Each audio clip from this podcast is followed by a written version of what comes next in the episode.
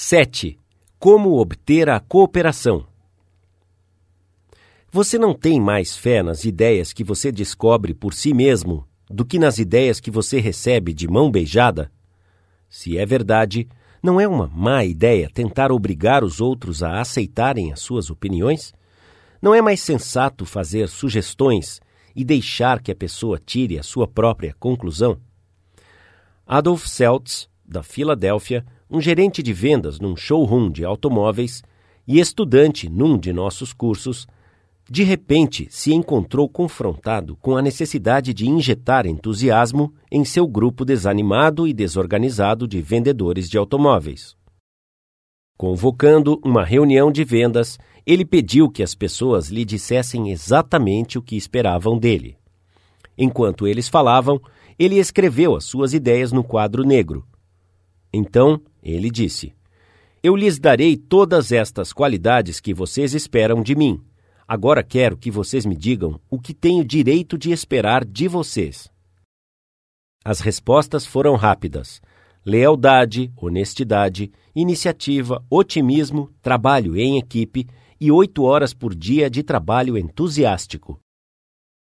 A reunião terminou com uma nova coragem, uma nova inspiração. Um vendedor ofereceu-se para trabalhar 14 horas por dia, e o Sr. Celtz reportou a mim que o aumento de vendas foi fenomenal. As pessoas fizeram um tipo de barganha moral comigo, disse o Sr. Celtz. E contanto que eu fizesse a minha parte da barganha, eles estavam determinados a fazer a sua. Consultá-los sobre os seus desejos e suas vontades era exatamente a injeção de ânimo que eles estavam precisando. Ninguém gosta de sentir que lhe está sendo vendido algo, ou está sendo mandado a fazer algo. Nós preferimos sentir que estamos comprando por nós mesmos ou agindo por conta própria. Gostamos que nos consultem sobre os nossos desejos, as nossas vontades e os nossos pensamentos. Vejamos o caso de Eugene Wesson. Ele perdeu milhares de dólares em comissões antes de aprender esta verdade. O Sr. Wesson vendia esboços para um estúdio que criava desenhos para estilistas e fabricantes de tecidos.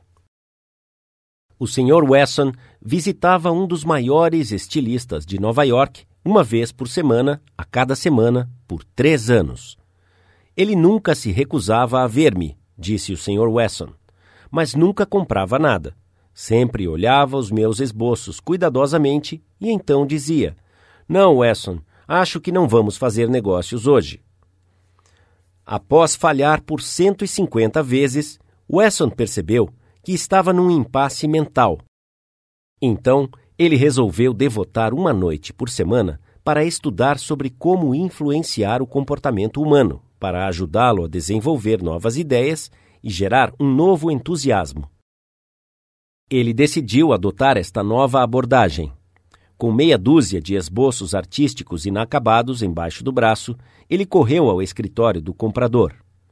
Quero que o senhor me faça um pequeno favor, se puder, ele disse. Aqui estão alguns esboços inacabados.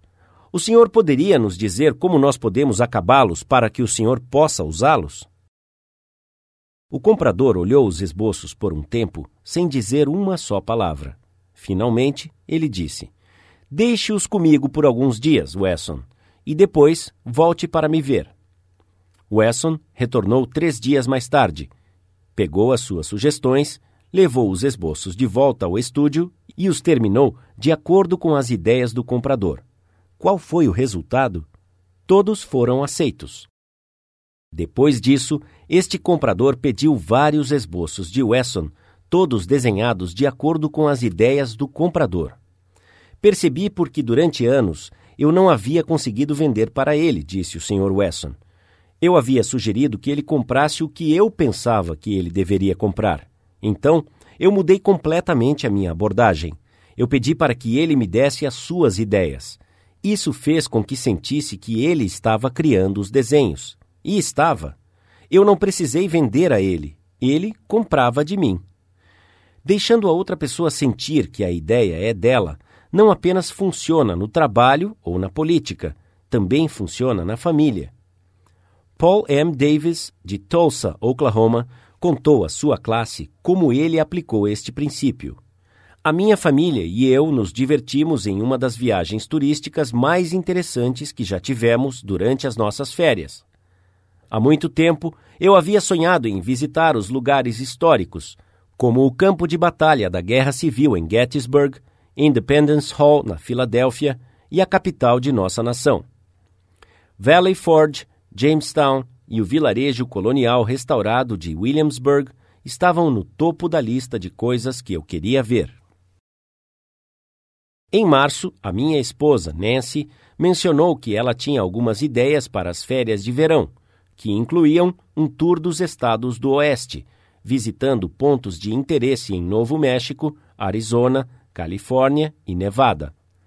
Há muitos anos, ela desejava fazer esta viagem, mas obviamente não tínhamos condições de fazer as duas viagens. A nossa filha, Anne, havia acabado de concluir um curso sobre a história dos Estados Unidos na escola e estava interessada nos eventos que moldaram o crescimento de nosso país. Perguntei-lhe se ela gostaria de visitar os lugares sobre os quais ela havia aprendido em nossas próximas férias. Ela disse que adoraria. Duas noites depois disso, enquanto sentávamos ao redor da mesa de jantar, Nancy anunciou que, se todos nós concordássemos, as nossas férias de verão seriam nos estados do leste, que seria uma viagem ótima para Anne e emocionante para todos nós. Todos nós concordamos.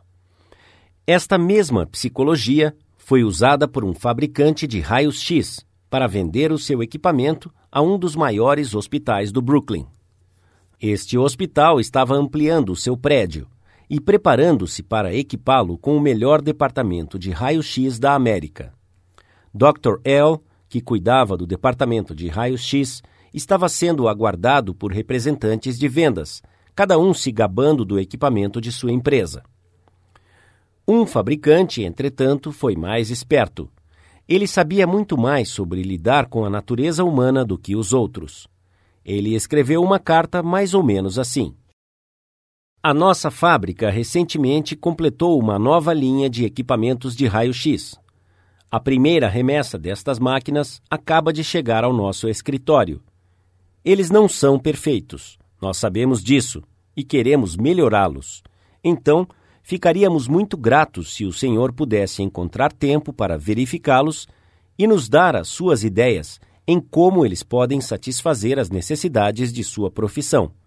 Sabemos que o senhor é um homem ocupado e teremos o prazer de enviar um carro para apanhá-lo na hora em que melhor lhe convier.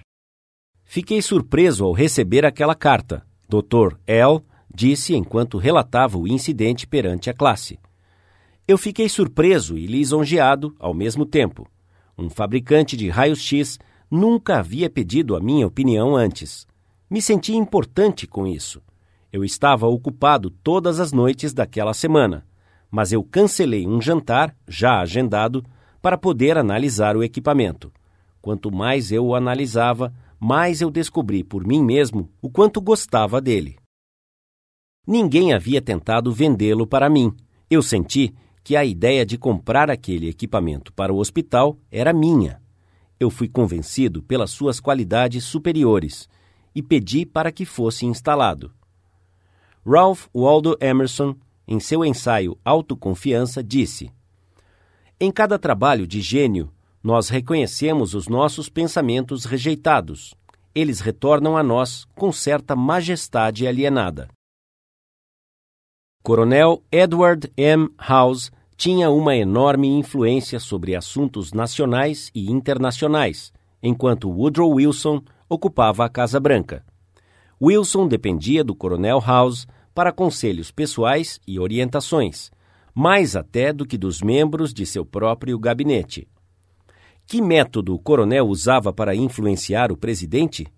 Felizmente, nós sabemos, porque House o revelou a Arthur D. Howden Smith, e Smith citou House em um artigo no The Saturday Evening Post. Depois que eu conheci o presidente, House disse: eu aprendi que a melhor forma de convencê-lo de uma ideia era plantá-la casualmente em sua mente, mas de tal forma que ele se interessasse por ela, para que ele pensasse sobre ela sozinho. A primeira vez que isso funcionou foi por acidente. Eu estava visitando-o na Casa Branca e recomendei-lhe uma política com a qual ele aparentemente não concordava.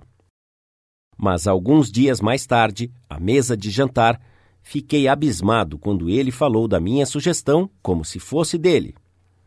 House o interrompeu e disse: Esta não foi sua ideia.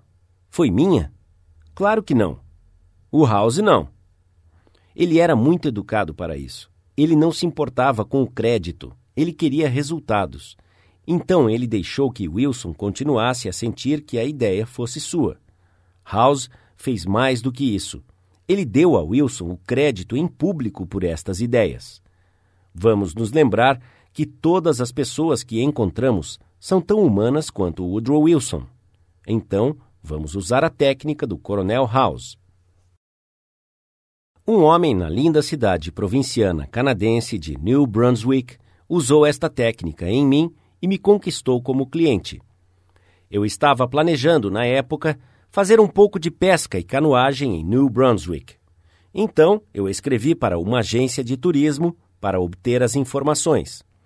É evidente que o meu nome e endereço foram colocados em sua lista de endereços, porque logo recebi milhares de cartas, prospectos e recomendações impressas de acampamentos e guias de viagem. Eu fiquei perplexo. Eu não sabia qual deles escolher. Foi então que o proprietário de um acampamento fez algo astuto. Ele me mandou os nomes e números de telefone de várias pessoas de Nova York que haviam se hospedado em seu acampamento e ligou me convidando a explorar por mim mesmo o que ele tinha a oferecer.